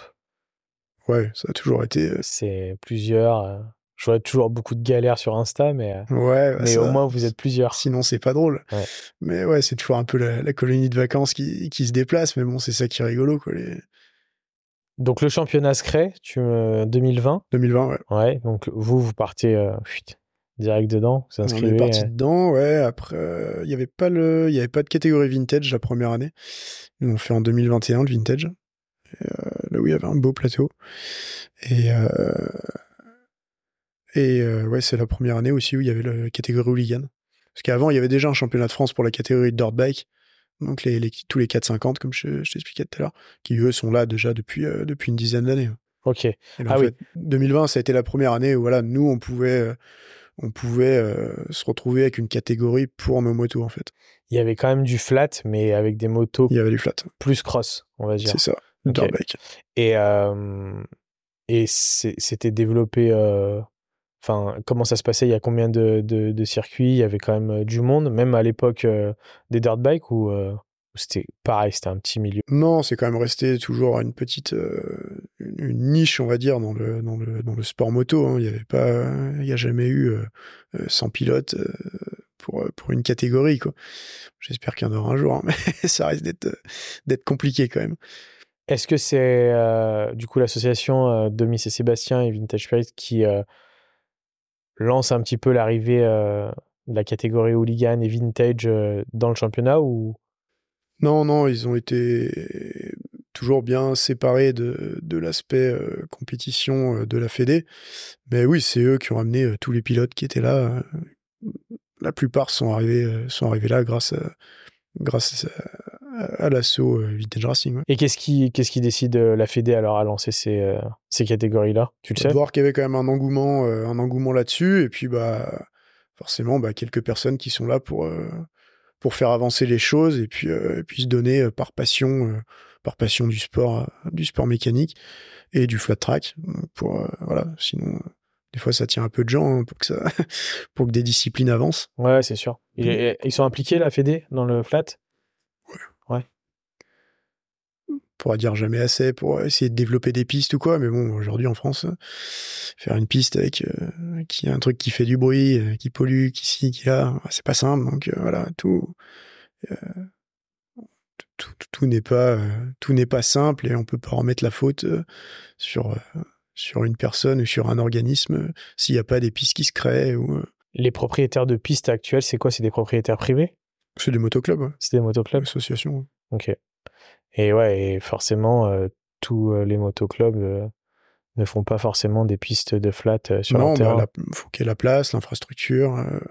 Puis bon, après, il faut qu'il y ait un nombre de un nombre de pratiquants autour qui puissent venir qui puissent venir rouler pour pour essayer d'entabiliser ce genre de piste aussi. Hein. donc, peut comprendre qu'il n'y ait pas des projets qui se montent euh, dans toutes les régions. Alors, le championnat de France, c'est combien de, combien de manches? Bah, Ça dépend des années, parce qu'il bon, peut y avoir des annulations euh, ou, euh, ou, des déplacements de date, mais bon, généralement, c'est entre 4, 4 et 6 dates, au mieux. Ok. Et système de points, j'imagine? Chaque course? Ouais, chaque course, des points, et puis à la fin, un classement, un classement final, comme dans beaucoup de, beaucoup de disciplines moto. Euh, la famille, euh, la famille Rothschild, du coup, elle s'en sort comment dans le, dans le championnat? Sur toutes les années là? Il y a eu du podium à peu près dans toutes les années, euh, que ce soit en vintage ou en, ou en hooligan. Après, malheureusement, cette année, on s'est pas retrouvé à beaucoup en hooligan et, il n'y a pas pu avoir sur toutes les courses, toutes les catégories de représenter. Donc bon, c'était un peu une année, euh, un peu une année boiteuse. Après, euh, après à l'étranger, voilà, en Allemagne, euh, au championnat Race, qui est vraiment, qui est vraiment une, un bon championnat avec beaucoup de pilotes, comme je disais tout à l'heure, beaucoup de pilotes étrangers qui viennent de, tous les pays d'Europe. Donc ça, c'est cool aussi. Il y a eu, il y a eu des podiums. Donc quand tu, quand tu vous bougez sur les autres pays, comme ça d'Europe, c'est d'autres championnats du coup. N'importe quelle nationalité peut venir. c'est ça rouler. Euh, comme en France, euh, euh, beaucoup d'Italiens, petits Italiens qui viennent rouler, qui viennent rouler, ou ça peut être des, des Anglais. C'est quoi, c'est un abonnement à la Fédé? Euh, ouais, licence, ouais. Licence, plus, Licence. euh, plus après payer du coup. euh, Inscription à la course. inscription à la course. Ça représente quoi? Bah, licence, euh, une licence annuelle, euh, bah, c'est la licence, euh, licence moto, hein, que ce soit pour faire du cross, du flat, de l'enduro, de la piste, c'est euh, c'est 300, un peu moins de 400 euros à l'année. Et après, une inscription course en flat, ça va être en- ouais, 70 euros en moyenne. Ah oui, c'est pas très cher. Non, ça va. C'est pas très cher. Ça reste assez raisonnable. Ok. Ce qui coûte cher, c'est les déplacements. quoi. Ça va. Les dépassements, les pièces, l'essence. Ouais, Quand on casse, ouais. Les, euh, c'est quel esprit dans le, dans le flat? Les, Tous les gens, les écuries, les participants, les. euh, Plutôt cool. Ouais. Moi, j'aime bien cet esprit-là, parce que voilà, c'est pas de. C'est compétition, mais bon, voilà, le- l'esprit paddock reste quand même euh, plutôt, plutôt très ouvert, beaucoup d'échanges, beaucoup de conneries, et puis c'est c'est ça que j'aime dans le flat, ouais. C'est sur un, un jour, deux jours? Souvent, c'est un week-end, euh, Un ouais, week-end. un jour de roulage, mais la course se passe sur une journée. ouais. Ok. Et, euh, et ouais, bah, j'imagine que même en Europe, euh, vous retrouvez un peu les mêmes têtes, tout le monde se connaît. Du coup, Ouais, c'est un petit milieu. ok. Des, euh, des bons souvenirs, des. si je te dis, ouais, une course en Italie, par exemple, est-ce que tu as un souvenir particulier, ou même un autre pays, hein, mais vraiment un souvenir marquant? Ouais, Il y en a un peu de partout à chaque fois, des, des bons ou des mauvais souvenirs. Enfin, mauvais. Non, Bah, Un bon eu- et un mauvais alors. Il n'y a jamais eu de choses trop graves. Hein, T'as déjà euh, été champion euh, d'un- pays? En Allemagne, ouais. Champion d'Allemagne? Ouais. Sur, du coup, il y, avait, il y a eu combien de courses? Euh, Il y en avait eu euh, trois cette année-là. Trois? Ok. Une qui avait été annulée, malheureusement, mais ouais, trois courses. Trois courses. Et du coup, tu fais quoi? Tu fais premier, toujours sur le podium? Au final, ouais. Et, pour, euh, pour, euh, pour, euh, sur- Non, j'avais fait deux, deux, deux et premier. ouais. Au nombre de points. Ok. Et vous êtes combien de participants là Tu te rappelles? C'était jamais pareil à chaque course. Entre, entre 5 et, 5 et 8, ouais, sur cette année-là. Ok. Avec le XR. Tu m'as dit que c'était dans quelle catégorie? Hooligan. Hooligan. Donc c'est avec le moderne. Enfin, Ouais. le... Non, c'est enfin c'est non, c'est pas les c'était pas avec les XR comme euh, comme tu vois là, Ouais. qui eux sont en catégorie vintage. Ouais, c'est Ouais, avec l'évolution du, du 750 XR qui est le 750 XGR. Ouais, XR. Voilà, la moto, la moto d'usine d'aujourd'hui de chez Vance, euh, qui elle peut rentrer en catégorie hooligan. Ok. Et bah, ça nous fait une bonne transition. Alors, déjà, sur les autres XR, aujourd'hui, donc, euh, vous en avez combien? Les deux là, Vous avez les deux. Donc, euh, c'était lequel euh, le premier que vous aviez acheté? Celui à gauche. C'était celui-là, le rouge. Ok. Euh, qui était donc qui vient des États-Unis. Ouais. Et Bon, L'autre aussi, mais on a eu la chance de pouvoir le trouver en France, donc c'était un peu plus simple. Ok. Donc celui-là, Bordeaux, vers Bordeaux, c'est Ouais. ça? Ouais. Quelle année du coup vous la 75. celui-là. 75. Ok. L'historique de celui-là, c'est quoi? Lui, il est arrivé en France 2014. Ouais, 2014. Mais lui, il roulait quand même encore aux États-Unis, pas en compétition, enfin, sur des petites courses, voilà, petits, challenges. Mais euh, il, avait été, euh, il avait été bien repréparé pour pouvoir, euh, voilà, pour pouvoir quand même refaire des, compétitions. Mais depuis qu'il était en France, il était voilà, dans un salon bien au chaud. Donc, ça faisait pas mal d'années qu'il n'avait pas tourné quand on l'a récupéré. Et puis après, bah voilà, c'est mis à rouler avec. Donc, quelques, quelques petites surprises, mais bon, on a pu faire en sorte que ça continue à rouler. Donc, euh, c'est le principal. C'est cool, je trouve. C'est c'est drôle de se dire que c'est des motos qui ont roulé à une époque euh, aux États-Unis, qui ont une, euh, une pré-retraite Ouais, c'est ça. Et qui retourne maintenant. et puis qui retournent euh, sur le front. Du coup, mais c'est c'est- c'est vrai qu'il y a un côté historique, enfin, tout, pour tout passionné de la moto qui va s'intéresser un peu Ouais, à, bah ça, ouais. à ça, c'est- c'est c'est- c'est drôle, c'est assez marrant. Euh, et du coup, maintenant, le, le XGR, comment ça, comment ça se passe, ça? Comment ça arrive euh, Enfin, tu vois, euh, Bah ça c'est alors Harley donc à l'époque du, du 750 XR avait son département compétition qui, qui développait qui développait ces machines là et malheureusement voilà dans les années dans les années 2000 euh, il se ça ça s'est arrêté tout doucement. Et en 2015, en fait, c'est Vance qui a repris la licence un petit peu compétition d'Harley pour redévelopper des machines, des machines de flat track dérivées du 750 XG Street. Si tu vois ce que c'est. Ouais, ouais. ce que c'est pas, surtout. Ouais. Et, euh, et, donc, en fait, ils sont repartis de cette base moteur, mais qui a, qui a vraiment plus rien à voir avec, euh, avec ce que tu peux voir euh, sur le trottoir euh, un peu partout. Et euh, pour en faire une machine, une machine de compétition, en fait. Est-ce que tu sais pourquoi je suis en train de, de, de réfléchir en même temps que tu me parles euh, alors que c'est un, un, un, développement énorme euh, aux États-Unis, pourquoi euh, Harley ne reproduit pas des motos? Il y a une raison à ça? Des motos vraiment pour la course? Ouais, pour la course. Bah parce qu'aujourd'hui, enfin, c'était plus comme à l'époque où voilà, la compétition avait plus de moyens aussi. Enfin, même si là-bas, ça reste le sport national, il y a plus les mêmes moyens qu'à l'époque, donc c'était, à mon avis, c'était plus simple. Enfin, voilà, c'était compliqué pour eux. C'est des euh, choix stratégiques peut-être. Euh... Je pense aussi, voilà, et que ce soit un préparateur qui reprenne, le, qui reprenne la main là-dessus. Euh, je pense que c'était, c'était plus intéressant pour eux aussi, quoi. Comme ils le font avec le dragster ou d'autres disciplines. Je, je, suis en train de me poser la question si les, le développement des Bigger Performance, il y y a, des écuries. Harley relaie des, des vidéos, des choses, mais je ne sais pas si c'est des écuries privées ou s'il y a des écuries euh, Harley euh, Team, euh, vraiment Harley Harley Je suis pas sûr. Ouais, c'est que des privés. C'est que par des préparateurs, comme dans le flat track. Quoi, ouais. Je pense. Ouais.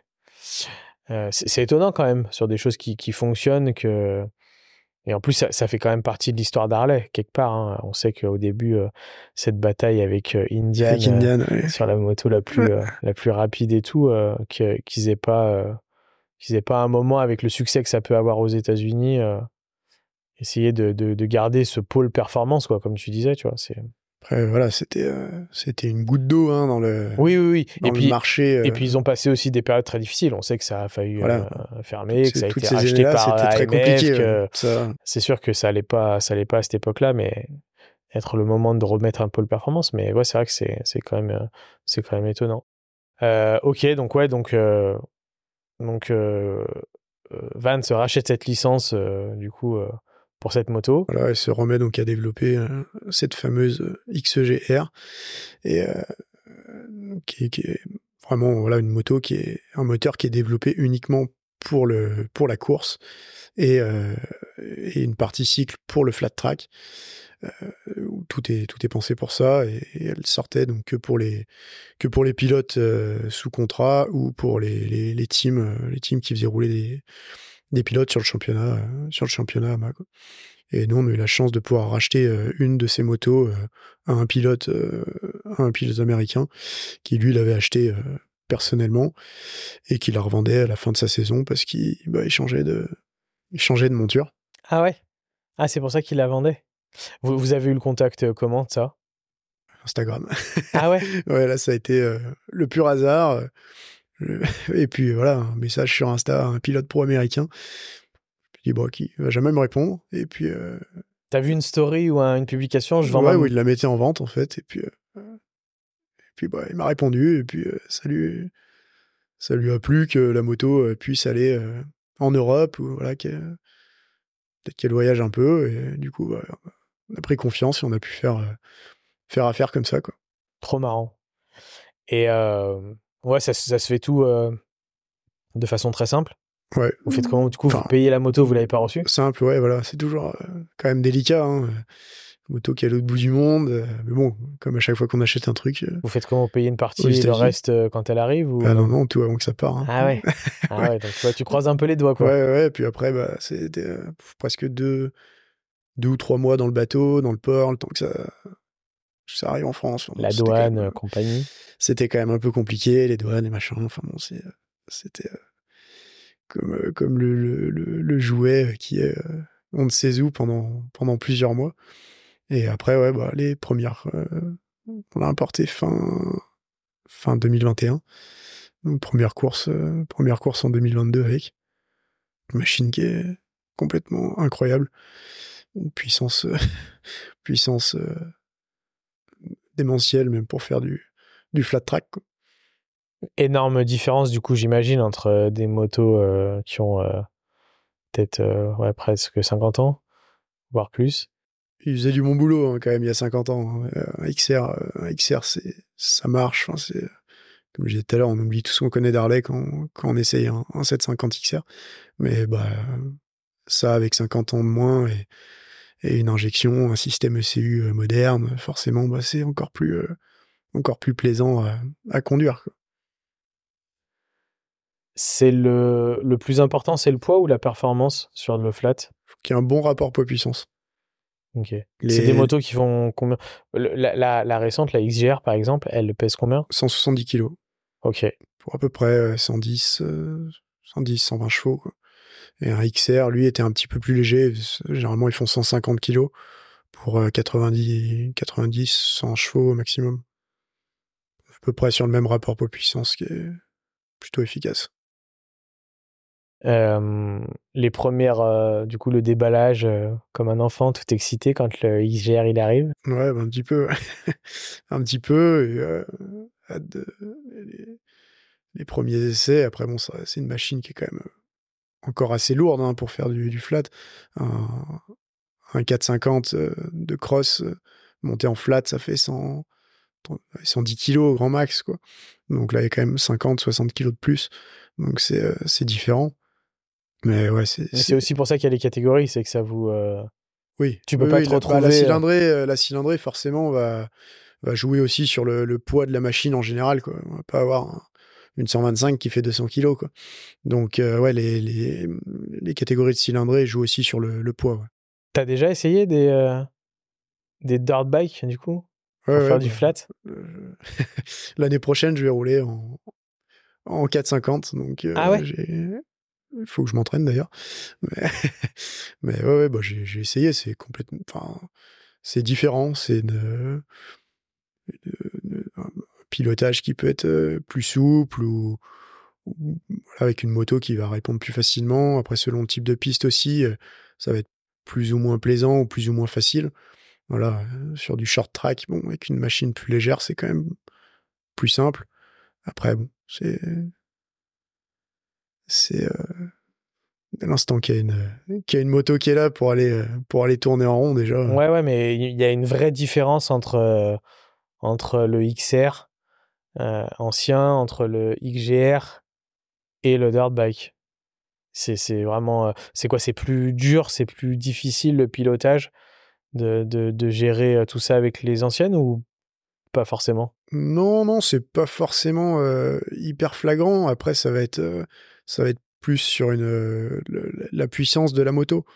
Que là, même s'il y a peut-être 40 ou, ou, 50 chevaux de plus sur, les, sur les Harley, pour les exploiter sur une petite piste, c'est pas forcément une évidence. Donc, ça va pas être un avantage d'avoir d'avoir autant de chevaux euh, à comparer d'un 450 qui va être très nerveux, très répondant parce qu'il est léger euh, sur, une, sur une, une, petite piste.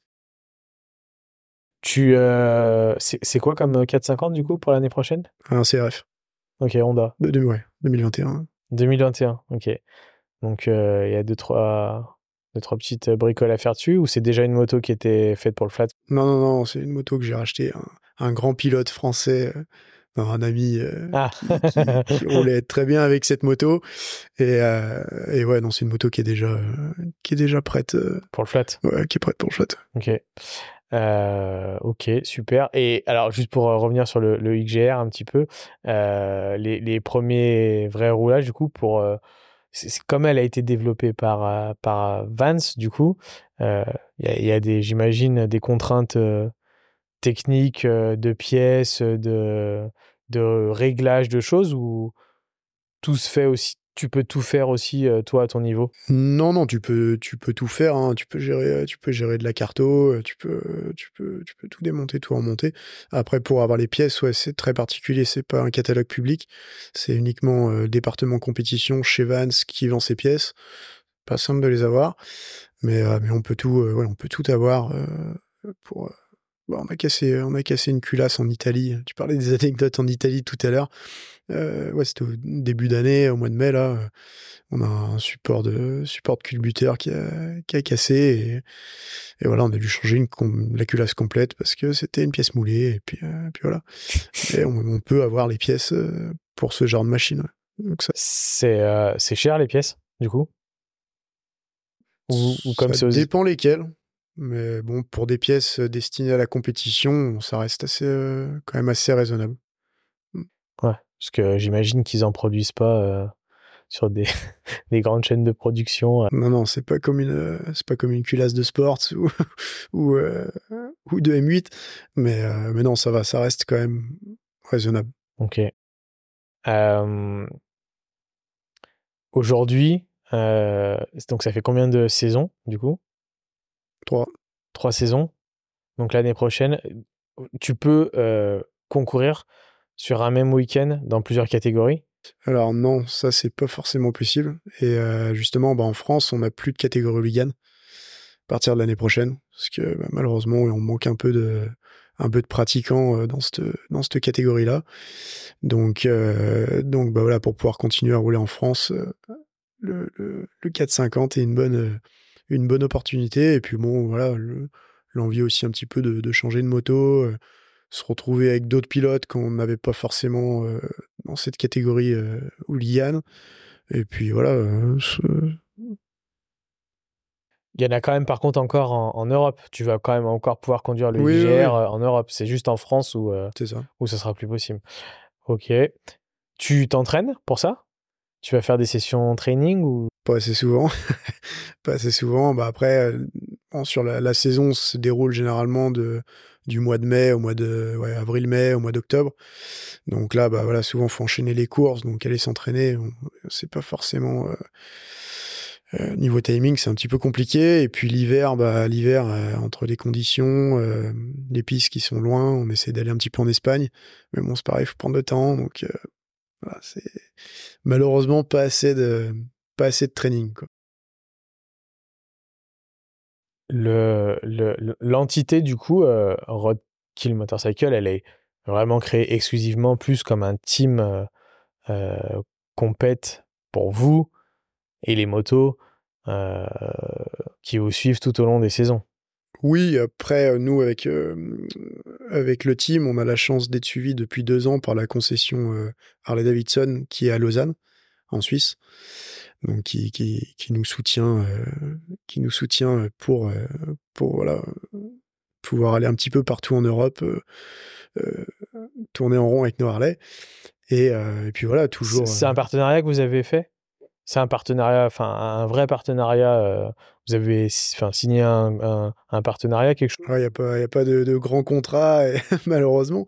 Mais ouais, non, c'est un, bon un bon partenariat euh, qui, est, qui, est, bénéfique euh, pour tout le monde au niveau de la com, voilà, d'avoir un petit peu des Harley, justement, qui font de la course et de la compétition, euh, qui, vont, qui vont dénoter un petit peu de, de l'image que, que les gens peuvent avoir de, d'Harley Davidson.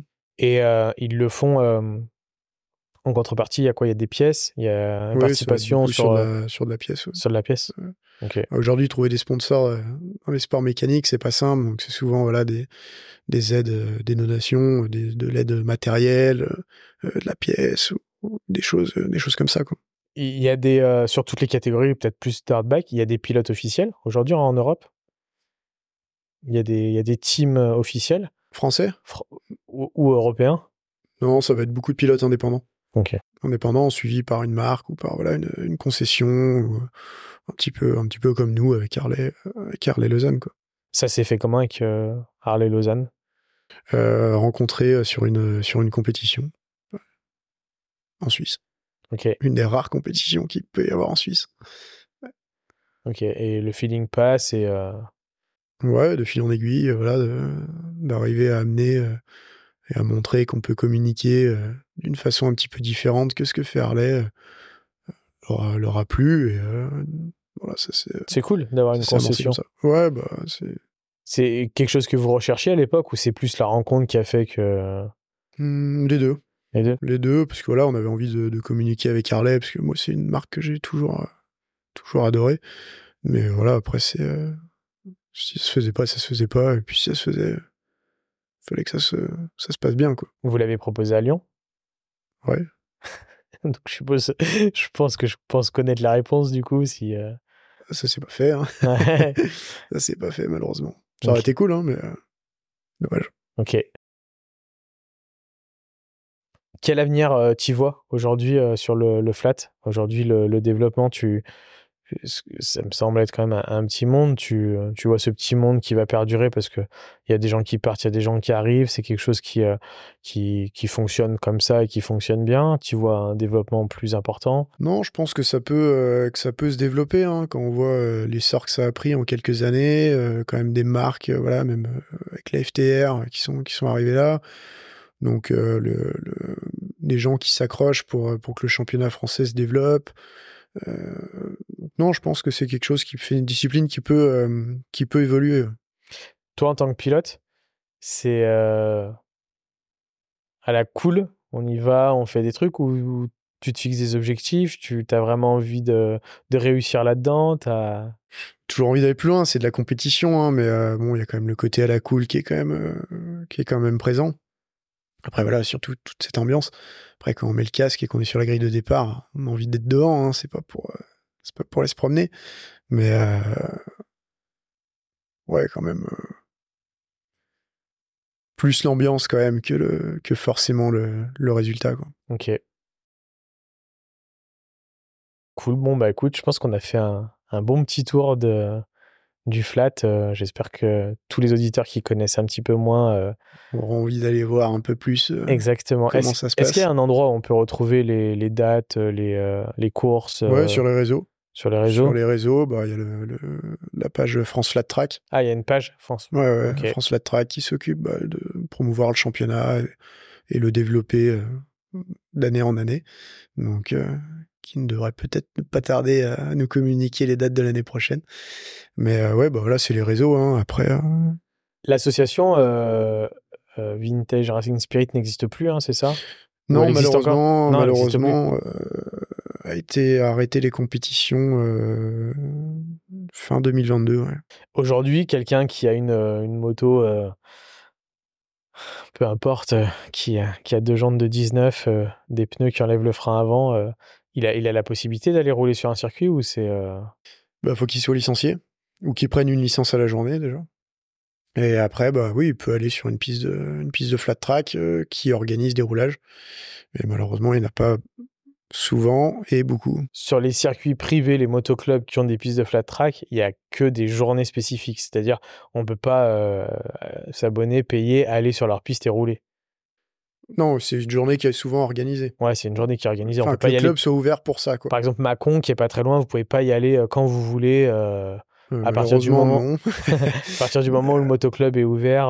Non, c'est ouvert, c'est ouvert les fins de semaine et oui, là, si le club est ouvert, tu peux y aller. Tu, payes, tu roules quoi. Tu payes, tu roules. Ouais, comme un motoclub avec un terrain de cross ou, un truc comme ça quoi. Ouais, voilà. Donc non, ça, ça, reste assez, ça reste assez assez simple, mais il n'y a pas des pistes de partout, donc ça c'est compliqué. Bah, pour les gens, parce que souvent, il faut se déplacer, donc c'est euh, c'est des kilomètres. Quoi.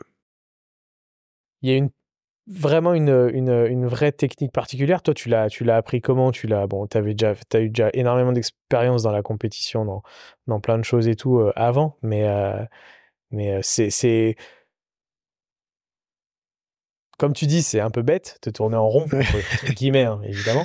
Euh, d'un autre côté, quand tu regardes, euh, enfin moi qui ai regardé par exemple l'Insta, tu sens qu'il y a vraiment... Euh, alors de l'autre côté, et je crois que tu, tu l'as vécu aussi, ça peut être aussi assez catastrophique, même si c'est juste tourner en rond.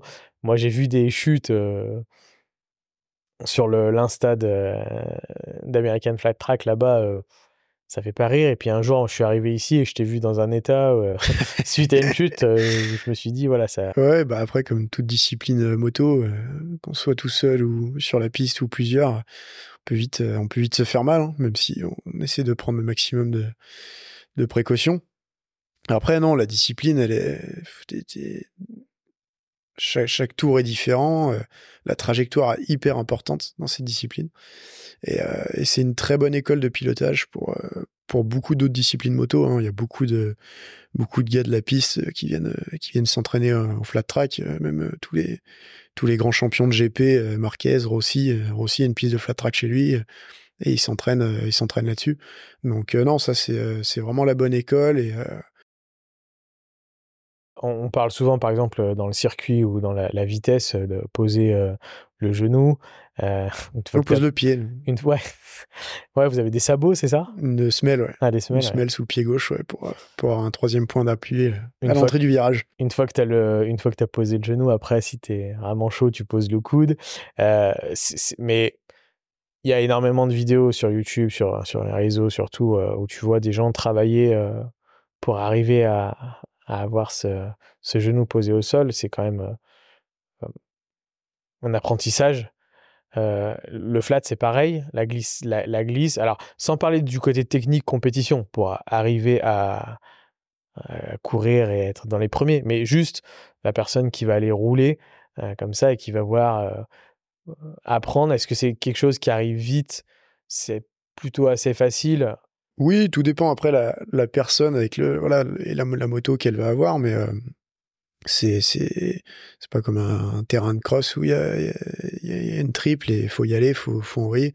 Non, là en flat, on peut vraiment y aller euh, à son rythme. Ouais, voilà, c'est ça. Est-ce qu'on peut glisser aussi sans ah forcément euh, euh, tu, tu, tu, peux arriver très doucement dans ton entrée de virage et puis commencer à te faire plaisir, à te mettre des grands travers en sortie, pas forcément à travailler tes trajectoires, mais voilà, apprendre à glisser avec la moto, trouver ton, ton, ton, ton le point où voilà, tu, bah, tu vas te mettre par terre ou pas. Donc non, c'est vraiment une discipline où on peut y aller, euh, à son rythme et progressivement. Hein. Mais on a des sensations euh, quand même euh, tout de suite. On peut vite bah avoir des sensations plaisantes. Ouais, voilà. Mmh. Le mec qui va aller rouler en circuit la première fois, qui va se dire je vais poser le genou à la fin de la séance, on sait que ça va pas arriver souvent. Flat track, je pense qu'il prendra autant de plaisir. Ouais, il peut prendre. Ok. Il y, y, a des chutes à toutes les courses très régulièrement ou non? C'est vraiment. Euh, des petites chutes, oui, il y en a quand même assez régulièrement. Après, des chutes euh, plus graves, euh, ça arrive. Hein. De toute façon, le problème, c'est qu'on est, on est plusieurs sur la piste, donc bah, voilà, on peut tomber. Et puis, tous ceux qui arrivent derrière, et puis, bah, ça peut vite être le, suraccident. Et puis, mais bon, ça reste quand même assez, assez raisonnable au niveau des, des accidents graves, on va dire. Ok. Ok, bon, bah, je pense que c'est vrai, ça fait pas mal, euh, pas mal d'éléments. Euh, s'il y a des gens euh, qui, qui ont d'autres questions et qui ont, pourquoi pas, envie d'essayer ou de venir vous voir et qui sont de la région Rhône-Alpes, ils peuvent aussi bah, te contacter sur les réseaux. Ou passer, via les réseaux, où on sera présent au, Salon du Deux de Lyon début mars, qu'on aura un stand. Avec toutes les motos. Toutes les motos sont exposées, ouais. Et puis on est là pour voilà aussi promouvoir euh, notre team, mais euh, la discipline, faire découvrir ça euh, aux gens qui n'ont pas forcément vu ce genre de machine ou qui veulent qui veulent essayer de, de, se préparer une moto ou, de, de, découvrir la discipline. Donc quand on peut partager tout ça, on le fait avec grand plaisir. Trop bien, bah voilà, il y a plusieurs façons par les réseaux, par en physique pour le salon du Doro qui est quand même un énorme événement à Lyon dans un dans un lieu immense. Donc voilà, faut pas hésiter à chercher sur le, le petit plan Road Motorcycle et puis à, aller voir Antonin et il y a aussi d'autres pilotes, je crois, qui courent avec vous, qui sont qui sont présents. Il y aura toute l'équipe. Toute l'équipe qui sera là. Vous verrez que c'est une, une belle bande pour en connaître une grande partie. C'est c'est toujours animé et puis en plus de ça, ils ont tout un Enfin, les caravanes, ils ont, il y a tout qui est, qui est logoté, c'est assez, assez cool. Il y a de quoi faire. Il y a de quoi faire. Petite nouveauté dans le podcast, euh, avec les personnes euh, avec lesquelles je peux, euh, on va faire gagner des petits lots en fonction des personnes. Aujourd'hui, avec Antonin qui a une, aussi quelques petits vêtements Roadkill Motorcycle, on va faire un petit lot. Donc, je vous donnerai tous les tous les éléments par rapport à ça, comment ça va fonctionner d'une façon très simple, comme tous les concours sur Instagram, hein, on va pas on va pas innover là-dessus. Mais du coup, je remercie Antonin qui, qui propose du coup un t-shirt, une casquette et des, et des stickers. Des stickers. Ouais, voilà. Donc ça c'est cool. voilà, donc j'espère qu'il y a un maximum de personnes qui auront écouté le podcast participeront au jeu pour gagner pour gagner tout ça. petite dernière question comme à chaque fois, mais là avec toi je vais faire une petite particularité. Je finis toujours le podcast avec une, une question qui est euh, euh, Je suis euh, un banquier avec des moyens illimités qui te propose d'acheter une moto. Mais pour rajouter une petite particularité avec toi, parce que ça serait peut-être pas forcément trop simple, mais tu ne peux pas acheter une Harley. je te donne un budget illimité aujourd'hui. Ancienne, récente, qu'est-ce que tu achètes? Une 750 FTR, je pense. Ah Ouais. Ok. Donc pas Indian. d'animosité avec Indian. Un petit peu quand même, mais pour pouvoir voir la différence avec la, avec la XGR. Ouais. Ouais. Donc euh, FTR, mais préparé, euh, celle préparée euh, Moderne, ouais, celle, la compé client euh, Ouais. pour le flat, ouais. pour le flat. Ok. Ah, c'est marrant. J'aurais Ouais. pas pensé que, que J'aimerais bien pouvoir Indian. essayer les deux, ouais. Ouais. Ok. Bah moi j'ai essayé. Je, je le remercie à l'époque euh, celle de Steve. Ouais. Tu vois, qui était pas du tout euh, celle pour le flat, hein, Ouais, mais qui était euh, déjà un petit peu gonflée. Et... Ouais, T'imagines un truc euh, aussi puissant, voire un peu plus, et plus léger pour le flat. Ouais. C'était c'était déjà un vraiment c'était réellement réellement un avion de chasse cette moto. Donc c'est vrai que j'ai du mal à m'imaginer ça et tourner en rond euh, sur du sable en faisant ouais. glisser l'arrière. Ça doit être euh, ça doit être assez impressionnant. C'est plaisant. Bon bah c'est cool. Merci beaucoup Antonin.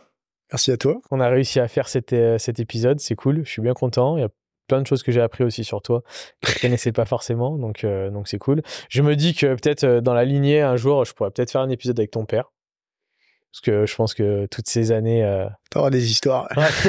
toutes ces années de compétition et de, et de tout ce qu'il a fait, ça pourrait ça pourrait être aussi sympa. Donc tu pourras peut-être, euh, il écoutera le tien et puis tu pourras lui faire, il entendra le message. Donc si jamais il est intéressé, euh, quand je le recroise au garage, ça peut être cool. Euh, ouais, merci en tous les cas de m'avoir reçu euh, dans le garage et puis pour tout ça, euh, pour toutes les personnes, je mettrai toutes les infos du garage. Donc on le précise quand même, même si le, le podcast n'est pas tourné autour des voitures. Antonin, donc comme vous avez compris, a aussi un garage de, de- de voitures américaines, euh, de voitures anciennes de collection américaine, euh, plus leur partie moto. Donc, euh, donc voilà, je mettrai toutes les infos du garage si des personnes. On, a, on est quand même beaucoup, hein, j'en fais partie euh, à aussi euh, avoir et le côté moto et le côté voiture. Donc euh, pour tous ceux qui l'ont, vous pouvez aussi contacter euh, Antonin par rapport à ça parce que c'est aussi et avant tout un super garagiste. Euh, donc, euh, donc voilà, je mettrai toutes les infos et puis euh, et puis et puis on commence à avoir un peu froid. Donc On le chauffage. là. voilà, on est à 1h30, tu vois, pile. Voilà, parfait. Donc merci pour tout. À très bientôt. Avec plaisir. Salut. Ciao, bonne soirée. Et voilà, un nouvel épisode de Fréquence Motor qui se termine. Une nouvelle histoire passionnante. Je te remercie d'avoir écouté l'épisode jusqu'au bout et je te demande trois choses.